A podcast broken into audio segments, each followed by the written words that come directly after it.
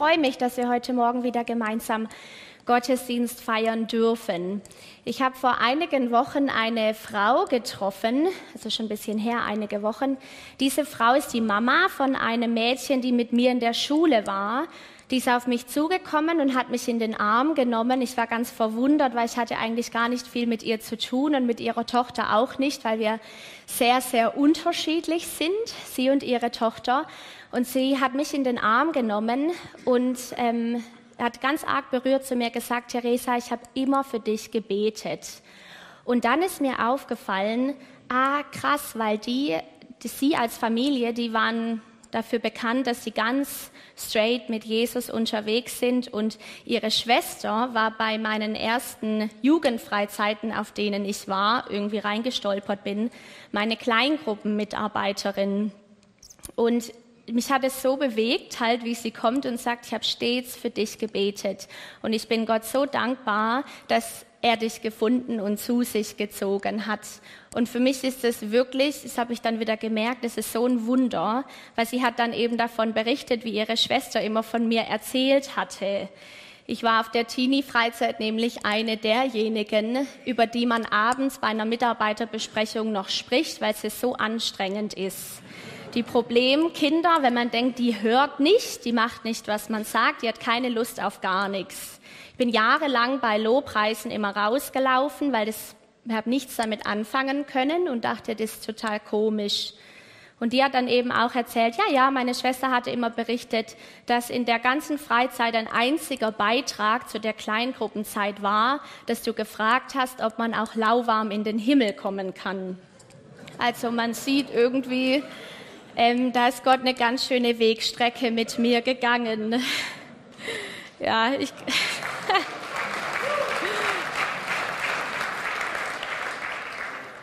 ja, und das hat mich irgendwie wieder so neu, neu berührt, wie Gott es manchmal mit uns macht und wie er über Jahre an uns dran bleibt meine ersten Evangelisationen. Ich habe mich drei Stunden im Klo versteckt, weil ich so furchtbar fand und dachte, ich weiß überhaupt gar nicht, wer sich denen da erzählen soll. Aber weil man ja dabei sein muss, habe ich mich halt so lange auf dem Klo versteckt. Und so und so geht Gott ja Wege mit uns. Und jeder von uns, wie er hier sitzt, hat, hat, hat eine Geschichte.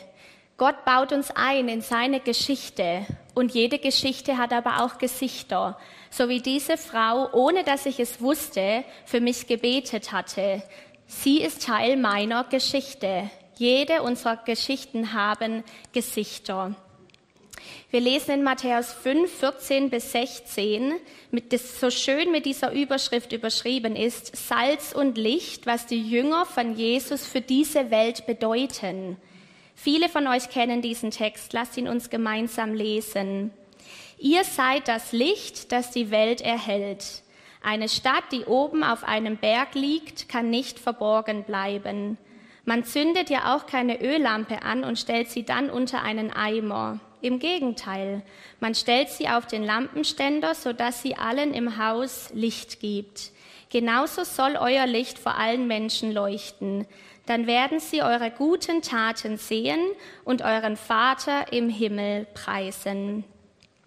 Als Jesus diese Worte den jüdischen Zuhörern des ersten Jahrhunderts sagte, dachten sie an einige sehr bekannte Texte, die sie alle kannten, die alle gelesen und ihr ganzes Leben lang in der Synagoge studiert hatten. Es sind zwei Paralleltexte, einmal aus Jesaja 42 und aus Jesaja 49, die sehr Ähnliches beschreiben. Kurz in Jesaja 42 schauen wir rein. Dort heißt es, ich, der Herr, ich habe dich in Gerechtigkeit gerufen und ergreife dich bei der Hand. Und ich behüte dich und mache dich zum Bund des Volkes, zum Licht der Nationen, blinde Augen aufzutun, um Gefangene aus dem Kerker herauszuführen und aus dem Gefängnis, die in der Finsternis sitzen. In Jesaja 49 nochmal ähnlich. In beiden Versen wird derselbe Ausdruck verwendet, nämlich das hebräische Or Hagoim, was Licht der Nationen oder Licht der Völker bedeutet und sich auf den Messias, auf Jesus bezieht. Wie oft hatten die Juden diese Texte gelesen, als Jesus dann in Matthäus 5 auf sie zukommt und genau diesen Begriff nochmal verwendet, den sie in- und auswendig kannten. Sie kannten auch die Eigenschaften des Messias in- und auswendig. Und jetzt kommt Jesus und er dreht diesen Begriff um und anstatt ich, also Jesus, bin das Licht der Nationen, sagt er, ihr seid das Licht der Welt. Als aus Ich wird ihr und aus Licht der Nationen wird Licht der Welt. Dasselbe machen auch Paulus und Barnabas, als sie in Apostelgeschichte 13 nach Antiochia kommen und dort den Juden in der Synagoge sagen, dass sie jetzt zu den Nichtjuden gehen werden. Und dort zitieren sie eben genauso Jesaja 49 und wenden diese den Juden so bekannten Verse aber ebenfalls auf sich an.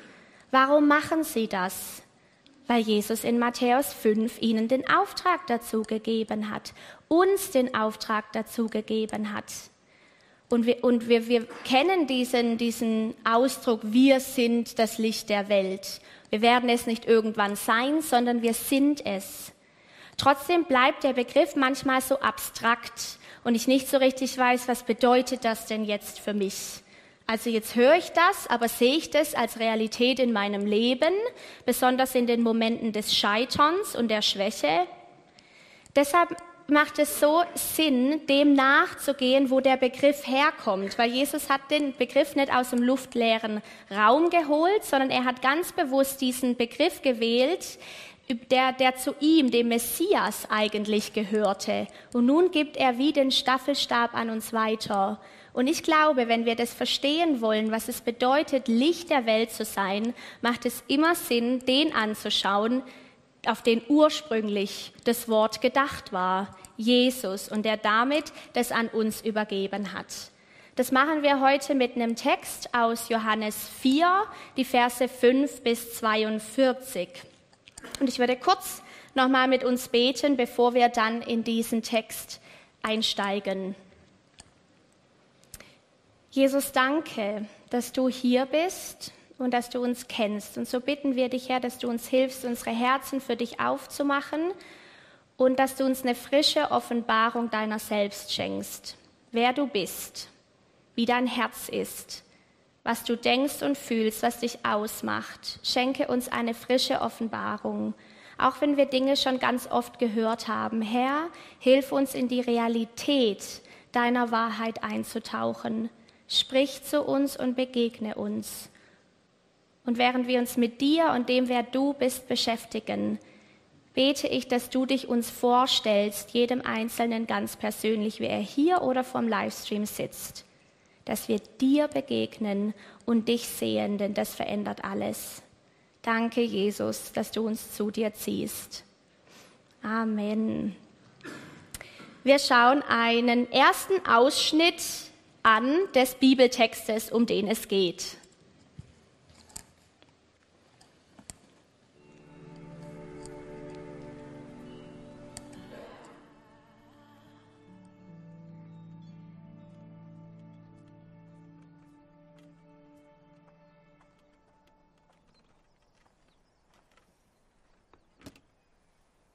Gibst du mir etwas Wasser?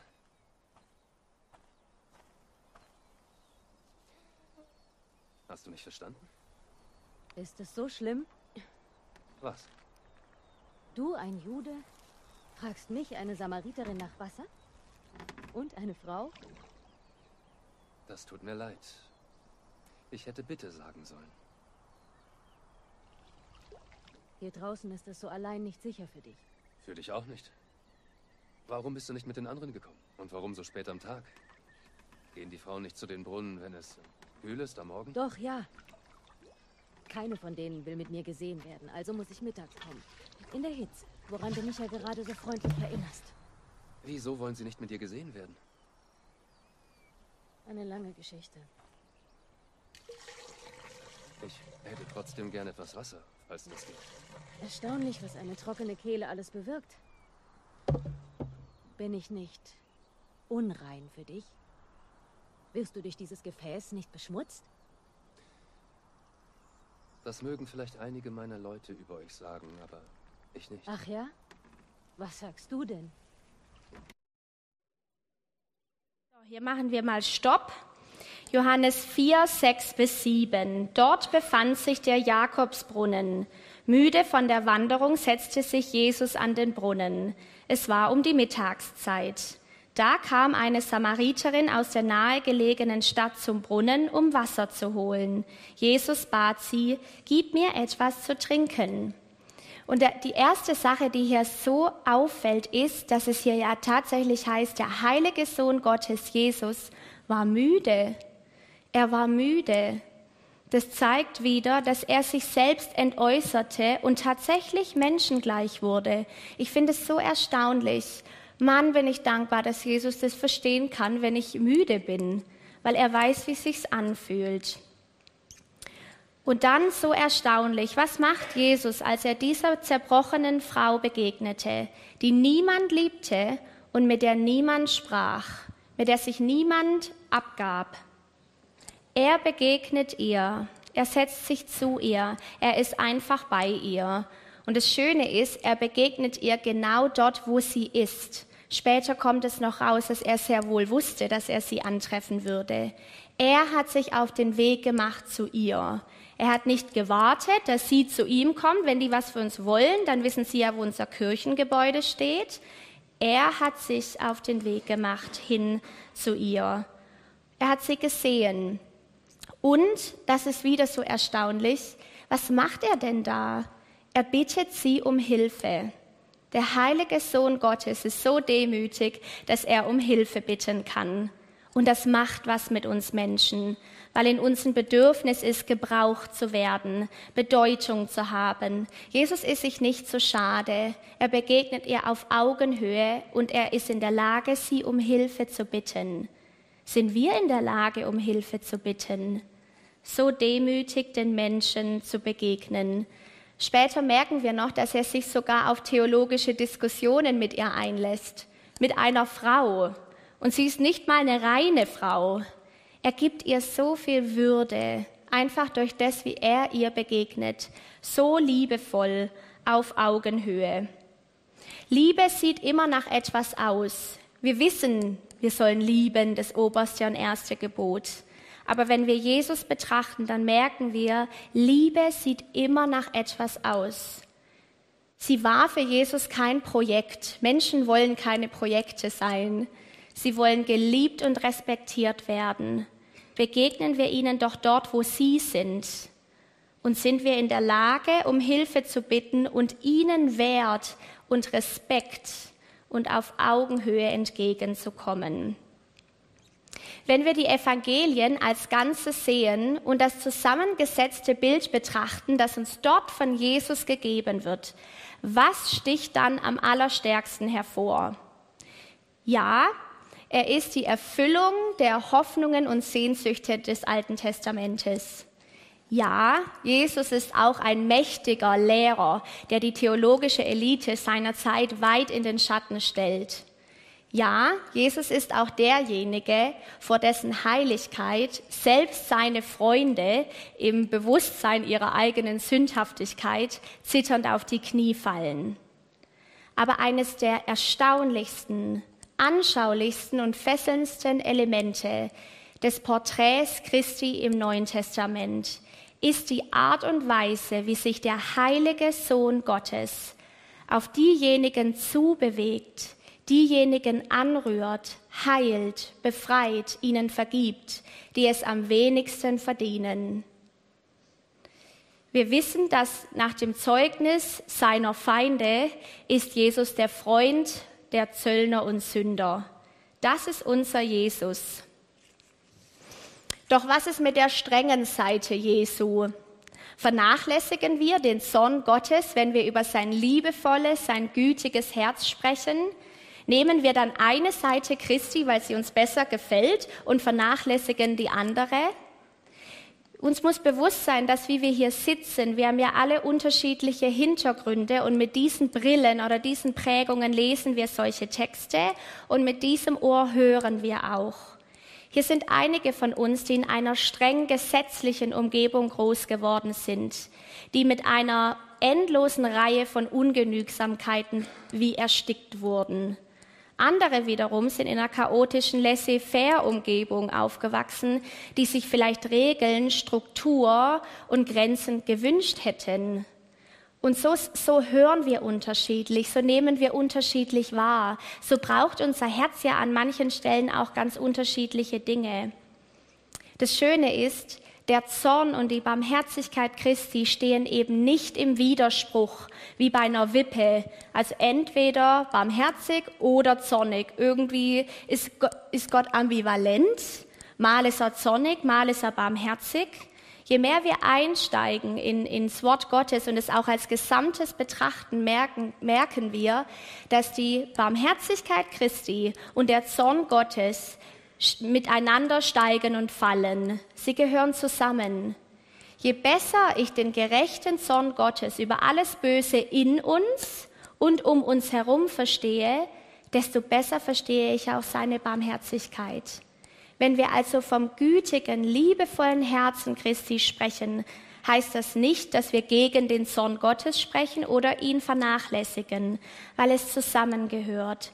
Wir folgen einfach dem biblischen Zeugnis dessen, wie Christus sich uns vorstellt und wer er ist. Man kann sein liebevolles, gütiges Herz nicht zu sehr betonen, nicht übertreiben oder zu sehr loben, weil wir es nicht ergründen können. Gottes Liebe, Gottes Güte, Gottes Gnade können wir nicht durchsteigen und ergründen. Also besteht auch nicht die Gefahr, dass wir es zu sehr betonen. Das Schöne ist, in Hebräer 13, Vers 8 lesen wir, dass Gott derselbe gestern, heute und in Ewigkeit ist.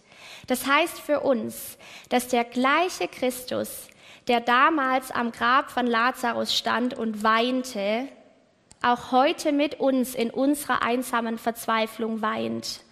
Derselbe Christus, der sich ausstreckte, um Aussätzige anzurühren und zu reinigen, der streckt sich heute auch nach uns aus, begegnet uns, umarmt uns, berührt uns da, wo wir uns missverstanden, abgestoßen, abgelehnt, außen vor fühlen.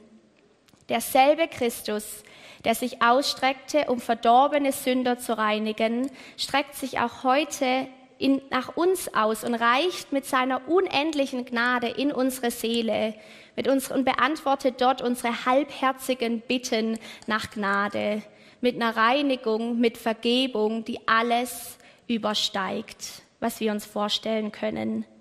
Das heißt, das Herz Christi ist jetzt nicht weit weg von uns. Im Gegenteil, es ist uns näher, als es Sündern und Leidtragenden damals war, denn er ist nun, obwohl er im Himmel ist, anwesend in uns durch seinen Heiligen Geist. Und durch den Geist entfaltet sich das Herz Christi in uns, dass wir es mehr verstehen, was seine Liebe, seine Gnade, seine Güte wirklich bedeutet. Das gleiche Herz Christi geht heute noch genauso mit uns um und er ist uns heute sogar näher, als er es damals den Leuten war. Wir schauen weiter, der nächste Videoclip, also der nächste Teil des Videoclips. Ich sage, wüsstest du, wer ich bin, würdest du mich um etwas zu trinken bitten. Wirklich. Und ich gäbe dir lebendiges Wasser. Würdest du? Bis auf die Tatsache, dass du nichts zum Schöpfen hast und dass ein tiefer Brunnen ist. Davon abgesehen, wozu brauchst du mich, wenn du einen Vorrat an lebendigem Wasser hast? Eine lange Geschichte. Aber jüdisches Wasser ist besser als das der Samariter, hm? Das habe ich nicht gesagt. Bist du besser als unser Vorfahre Jakob, der diesen Brunnen gegraben hat? Ist dein Wasser besser als seins? Ich kenne Jakob. Jeder, der von diesem Wasser trinkt, wird wieder durstig. Aber wer von dem Wasser trinkt, das ich ihm gebe, wird nie wieder Durst haben. Hm. Das wäre wirklich schön. Das Wasser, das ich gebe, wird in diesem Menschen zu einer Quelle werden, aus der ewiges Leben sprudelt. Wirklich? Ja, wirklich. Beweise es.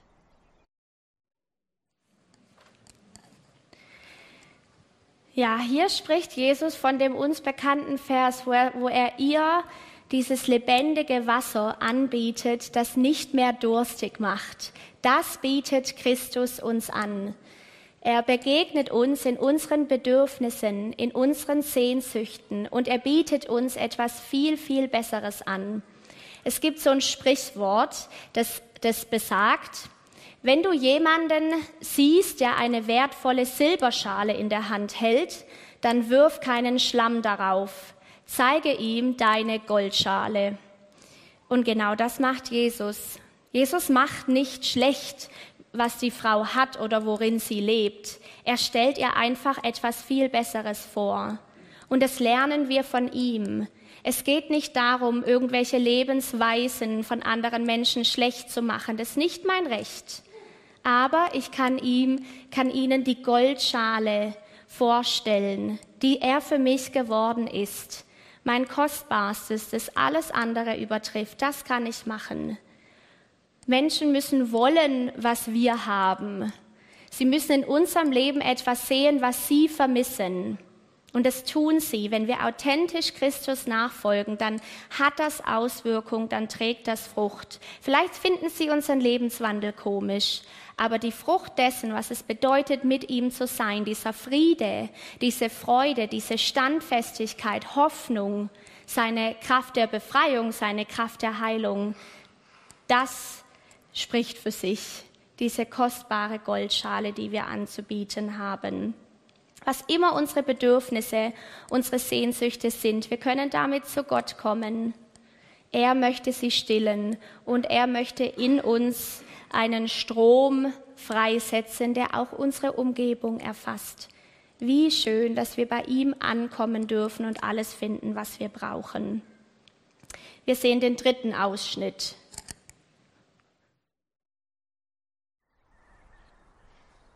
Hole erst deinen Ehemann und komm dann zurück. Ich beweise es euch beiden. Ich habe keinen Ehemann. Du hast recht. Du hattest fünf Ehemänner. Und der Mann, mit dem du jetzt lebst, ist nicht dein Mann.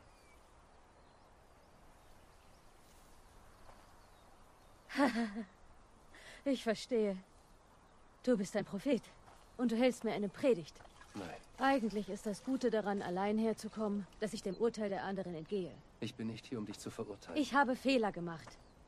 Zu viele. Aber Männer wie du machen es mir unmöglich, etwas dagegen zu unternehmen. Wieso? Unsere Vorfahren beteten Gott auf diesem Berg an. Aber ihr Juden sagt, Jerusalem sei der Ort, wo man beten soll. Sie sagen das, weil der Tempel dort ist. Richtig. Genau dort dürfen wir nicht sein. Ich bin hier, um diese Grenzen zu durchbrechen. Und es kommt die Zeit, da ihr weder auf diesem Berg noch in Jerusalem den Vater anbetet. Aber Wohin soll ich dann gehen, wenn ich Gott brauche?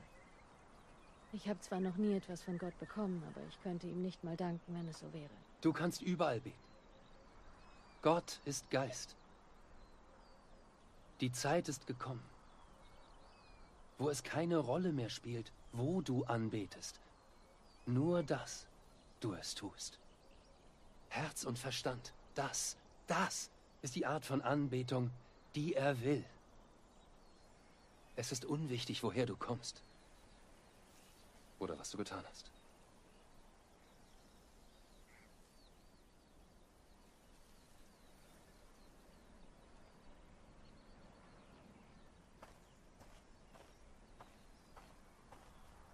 Glaubst du, was ich gesagt habe?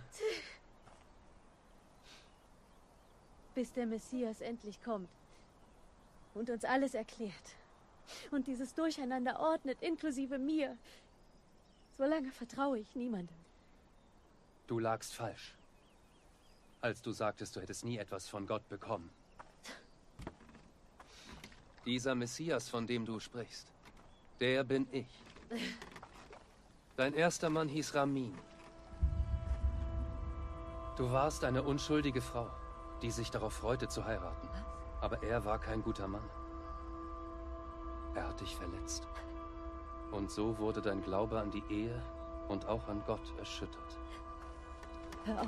Der zweite war Farsad. In eurer Hochzeitsnacht duftete seine Haut nach Orange. Und bis zum heutigen Tag, jedes Mal, wenn du auf dem Markt an Orangen vorbeigehst, fühlst du dich schuldig, weil du ihn verlassen hast. Denn er war der einzige wirklich gute Mann, den du je hattest. Aber du fühltest dich unwürdig. Warum tust du das? Ich habe mich der Öffentlichkeit noch nicht als Messias offenbart. Du bist die Erste. Es wäre schön, wenn du mir glauben würdest.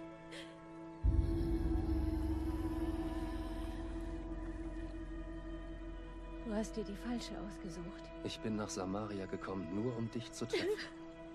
Glaubst du, es ist Zufall, dass ich, ich hier bin, mitten am Tag? Ich werde von den anderen abgelehnt. Ich weiß. Aber nicht vom Messias.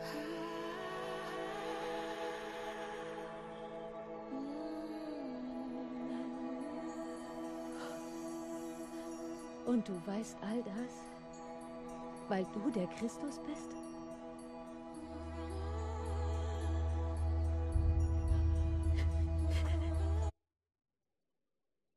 So, machen wir noch ein letztes Mal Stopp. Diese Frau hatte fünf Männer. Scham nach Scham nach Scham. Ganz viel Versagen, ganz viel Schuld. Jesus wusste das alles. Er war nicht überrascht, als es hier jetzt rauskommt.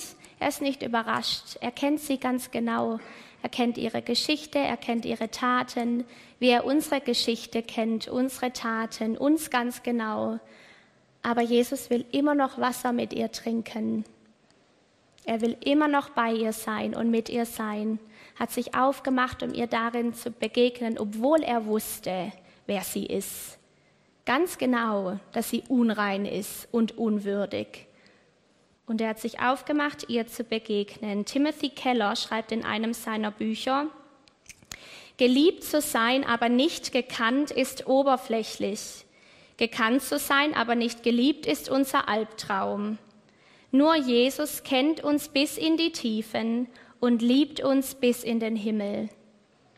Was für eine gute Botschaft, dass dieser Christus, dieser Messias uns 100% kennt, aber eben 100% liebt und damit die tiefste Sehnsucht in unserem Innern füllt und uns da begegnet. Ist auch interessant, dass Jesu Ansatz, wie er mit dieser Frau umgeht, ein völlig anderer ist. Anstatt ihr zu sagen und aufzuzeigen, was ihre Fehler sind, wo, wo sie versagt hat und wie sie es am besten aufräumen kann, wie ordnen wir jetzt unser Leben, lass uns das gemeinsam aufräumen, anstatt diesen Weg zu gehen, wählt er einen anderen. Er ist einfach bei ihr. Er ist mit ihr, sucht ihre Nähe und begegnet ihr dort, wo sie ist. Paul Washer hat mal gesagt, viele Leute denken, dass das Christentum bedeutet, dass man all die rechtschaffenen Dinge tut, die man hasst, während man all die bösen Dinge meidet, die man liebt, um in den Himmel zu kommen. Das ist ein verlorener Mann in Religion. Und das sehen wir an dem Ansatz hier, wie Jesus mit ihr umgeht. Wir stellen gerne Fragen wie, mache ich es richtig? Habe ich es falsch gemacht? Lebe ich mein Leben vor Gott richtig? Habe ich den Willen Gottes richtig erkannt? Was, wenn ich ihn nicht richtig erkenne und alles falsch mache? Oder auch, ich bin richtig, du machst es falsch. Also dieser Lobpreisleiter, der weiß, was richtiger Lobpreis ist. Oder diese Gemeinde macht es viel besser als eure. Wir machen es so gerne richtig. Wir wollen so gerne richtig machen, gerade als Christen. Wir wollen sogar ganz besonders gerne richtig machen, stimmt's?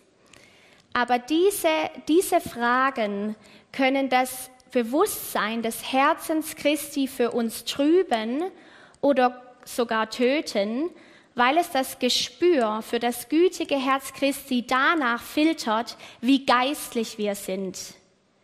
Wenn wir den gesetzlichen Zugang zum Heil nur ein Stückchen in uns lassen, dann steht und fällt das ganze Ding mit unserem Versagen. Das kleinste Versagen torpediert das ganze Projekt. Jesus geht einen ganz anderen Weg. Er geht den Weg der Liebe und der Beziehung. Unser gesetzliches Herz kommt zur Ruhe, wenn sein großmütiges Herz uns durchdringt. Und das passiert ganz oft in Momenten in unserem Leben des Scheiterns, des Versagens und der Schwäche. Wenn wir nicht mehr stark und geistlich und superchristlich sein können, sondern dann, wenn es gefühlt alles auseinanderlegt und wir in unserer Schwäche und in unserer Ohnmacht und in unserem Versagen irgendwo unten angekommen sind. Elizabeth Elliot hat, schreibt in einem ihrer Bücher, er lässt uns warten, er, also Gott. Er hält uns absichtlich im Dunkeln. Er lässt uns gehen, wenn wir rennen wollen und stillsitzen, wenn wir gehen wollen.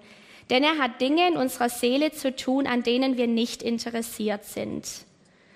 So schwer wie es ist, aber in solchen Momenten der Schwäche, wenn wir sitzen müssen, obwohl wir laufen würden, wenn wir langsam gehen müssen, obwohl wir gern rennen würden, Dort offenbart sich das großmütige, gütige und liebevolle Herz Christi in einer Art und Weise für uns, wie es in den starken, schönen Hochzeiten uns irgendwie nicht so, sich das nicht so für uns auftut. In diesen Momenten entstehen auch Früchte des Geistes. Unser Charakter wird geschliffen, wird geformt und hoffentlich Christus ähnlich. In Galater 5, Vers 22 ist die Rede von den, von den, nicht den Gaben, sondern den Früchten des Geistes, wie Liebe, Freundlichkeit, Geduld, Selbstbeherrschung, Sanftmut. All diese Dinge wachsen ganz besonders in Zeiten, die schwer sind für uns. Und warum die so wichtig sind, dass sie wachsen, darüber gibt uns Offenbarung 22, 1 bis 2 Aufschluss. Und er zeigte mir einen Strom von Wasser des Lebens, glänzend wie Kristall, der hervorging aus dem Thron Gottes und des Lammes. In der Mitte ihrer Straße und des Stromes diesseits und jenseits war der Baum des Lebens, der zwölfmal Früchte trägt und jeden Monat seine Frucht gibt und die Blätter des Baumes sind zur Heilung der Nationen. Wir haben hier also einen Fluss, der vom Heiligtum kommt. Wir wissen an, von anderen Stellen der Bibel, dass der Strom, dieser Fluss oft ein Bild ist für den Heiligen Geist. Das heißt, die Bäume, die in der Nähe Gottes durch den Heiligen Geist hervorgehen und Früchte tragen, sind die Früchte des Geistes. Es ist die Frucht, die, die durch seinen Geist, durch dieses Einssein mit ihm, diese Nähe zu ihm, Beziehung mit ihm wachsen. Und für was sind die gut? Hier heißt es zur Heilung der Nationen. Freundlichkeit, Güte, Liebe, Treue, Selbstbeherrschung, Sanftmut. Diese Dinge sind so, so kraftvoll, so kraftvoll, weil wir sehen es am Wand, wie Jesus gewandelt ist, was für ein großartiger Unterschied es macht. So platt wie das klingt, aber unterm Strich geht es um Liebe und Beziehung. Danach fragt Jesus, das interessiert den Himmel. Womit sind wir beschäftigt? Damit, uns selbst oder andere zu beurteilen und zu schauen, machen wir es richtig, machen wir es falsch oder sind wir damit beschäftigt, Menschen zu lieben, unser Gegenüber zu lieben? Und zwar jetzt. Kann die Liebe Gottes uns in diesem Moment erfüllen und so reich machen, dass wir von ganzem Herzen lieben können und nicht nur höflich sind, das ist ein großer Unterschied. Johannes vom Kreuz, es war ein Heiliger, schreibt, am Abend unseres Lebens werden wir nach der Liebe beurteilt. Zu mir hat mal jemand gesagt, du wirst nur erreichen, wen du liebst. Dein Dienst wird 0,0 Frucht tragen, wenn du nicht Liebe für die Menschen hast, denen du dienst. Und Jesus liebt uns. Jesus liebte diese Frau. Er liebt die Menschen, die er zu retten gekommen ist. Wir sehen den letzten Ausschnitt des Videos. Das muss ich allen erzählen. Das hatte ich gehofft. Herz und Verstand? Herz und Verstand. Es wird nicht mehr um Berge und Tempel gehen? Bald. Nur ums Herz. Versprichst du das? Ich verspreche es. Da ist ein Mann, der alles über mein Leben weiß. Oh, er muss der Christus sein.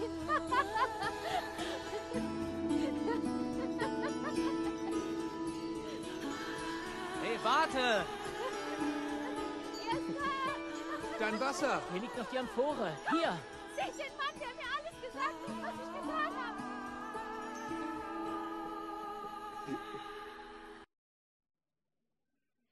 Was für ein schönes Beispiel, was passiert, wenn wir das Herz Christi kennenlernen und eine Offenbarung darüber haben, wie er zu uns ist. Wie viel Gnade, wie viel Güte, wie viel Liebe, mein Retter, mein Heiland, mein Befreier. Ganz automatisch rennt die Frau los und muss es allen erzählen. Und ich bin auch dankbar, dass ich mich nicht mehr drei Stunden auf dem Klo verstecken muss, wenn wir Evangelisationen machen. Aber warum? Weil wenn das Herz Christi sich für uns offenbart, in unserem Zerbruch, in unserer Schwäche, wenn wir versagen, wer sind wir, diese Liebe nicht weiterzutragen, nicht einfach authentische Nachfolger Christi zu sein? Die Frau lässt den Krug fallen und läuft los, weil sie so berührt ist von dem, wie der Messias ihr begegnet ist. Und so möchte der Messias uns begegnen, dass wir wiederum die Krüge fallen lassen und loslaufen, um der Welt zu sagen, was für ein großartiger Gott er ist. Und dass das, was über Religion, die christliche Religion gesagt wird, nicht wahr ist. Es gibt nichts Großartigeres und nichts Kostbareres, als diesen Christus kennen zu dürfen. Das Lobpreisteam darf nach oben kommen und meine lieben Helfer, die uns jetzt gleich an den Plätzen etwas verteilen. Und zwar werden wir jetzt gleich in Lobpreis gehen und bevor wir reinstarten, ähm, werdet ihr alle ein kleines Knicklicht bekommen. Bitte noch nicht knicken, wir knicken es gemeinsam. Wenn ihr es nicht kennt, es ist so ein Leuchtstab, der anfängt zu, zu leuchten, wenn wir ihn knicken. Irgendwie hatte ich in der Vorbereitung den Impuls, das heute gemeinsam zu tun, weil damit die Stäbe anfangen zu leuchten, müssen sie gebrochen werden.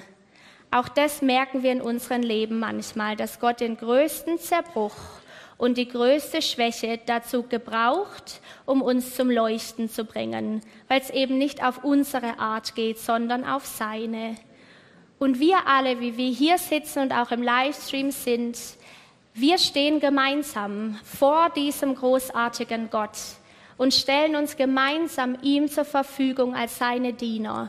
Nicht, weil uns irgendjemand gesagt hat, du musst, sondern weil wir hoffentlich das Herz Christi immer tiefer kennenlernen und dann ganz automatisch anfangen zu strahlen und zu scheinen.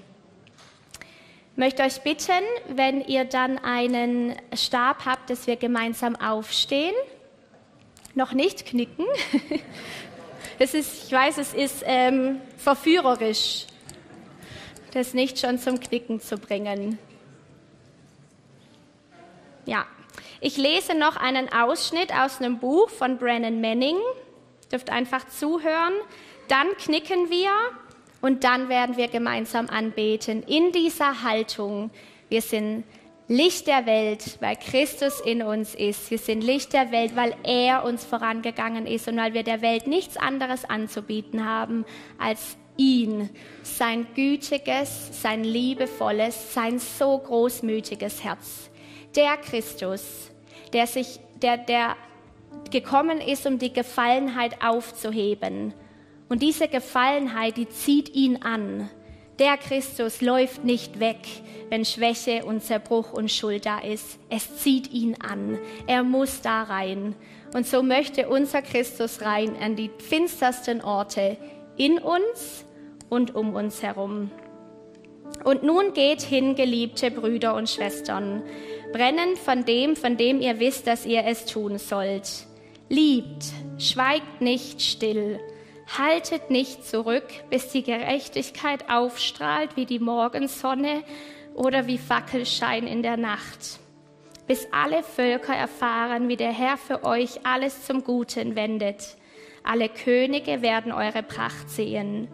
Und man wird euch den sichtbaren Ausdruck der Liebe Gottes in der Welt nennen ladet alle Menschen zu Gottes Fest seiner unbändigen Liebe ein. Tut das, was der Meister euch befohlen hat. Lauft schnell auf die Straßen und Gassen der Stadt und hol die Menschen her. geht aus Liebe, geht mit Liebe, geht wegen Liebe. Wie sonst sollen sie unseren guten Gott kennenlernen. Und jetzt lasst uns gemeinsam unser Lichtchen brechen. Vielleicht muss man es auch ein bisschen schütteln, dass sich die, das Licht schön verteilt. Und dann bete ich mit uns und wir starten in den Lobpreis. Jesus, vielen Dank, dass wir hier und jetzt als Gemeinde vor dir stehen dürfen. Und auch mit diesem Brechen des Lichts, es soll ein Ausdruck sein, Herr, dessen, dass wir sagen, Herr, hier sind wir, wir stehen dir zur Verfügung. Du bist ein großartiger Gott. Danke für dein großmütiges Herz. Lass es lebendig sein in uns. Begegne uns dort, wo wir das brauchen und hilf uns, ein sichtbarer Ausdruck deiner Liebe zu sein. Jesus, du bist so, so gut, so gut zu uns. Vielen Dank für deine unendliche, alles umfassende, unauslöschliche Liebe, die du uns schenkst durch deinen Sohn. Danke, Herr. Wir ehren dich. Dieser Lobpreis ist für dich, Herr. Um dir zu sagen, danke, Herr, für alles, was du mit uns getan hast, tust und tun wirst. Danke, Jesus, dir alle Ehre.